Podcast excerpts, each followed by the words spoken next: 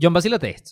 Me creería si te digo que hay un actor súper famoso en los juegos de Zelda. Pero Juan, ¿de qué hablas si los juegos de Zelda no tienen actores? Bueno, resulta que nada más y nada menos el actor Robin Williams, que en paz descanse, adoraba tanto la saga de Nintendo que llamó a su hija Zelda Williams. Y a raíz de eso hizo varias promos para la saga de Nintendo. Eso sí es ser fan. Eso es como ponerle a tu hijo Goku, Messi o Alberto Ibarreto. John, Gualberto. Bueno, todo depende de quién sea fan, Juan. Bueno, está bien, pero no todo queda ahí. El cuento continúa, porque resulta que después de la muerte del actor, Nintendo decidió colocar un personaje en el juego Breath of the Wild cuyo rostro es igualito al de Robin Williams, en manera de tributo. Y todo apunta que regresará para la secuela Tears of the Kingdom. Eso sí es un detallazo. Eso es como llamar a tu hijo Wal Zelda. Pues está bien Zelda. Ah, ese por dónde viene. Pero además hay otro vínculo entre Zelda y Hollywood. Y es que el creador de la saga, Miyamoto, se inspiró nada más y nada menos que en el look de Peter Pan para crear las primeras versiones del personaje Link. Y de paso hay un rumor de que Netflix quería hacer una serie de la saga, pero al final Nintendo rechazó la idea. Así que solo nos queda esperar el próximo juego. Te voy a decir una cosa. A mí Gualberto me lo está pidiendo a cada ratico. Y Barreto. No vale el chamo mío.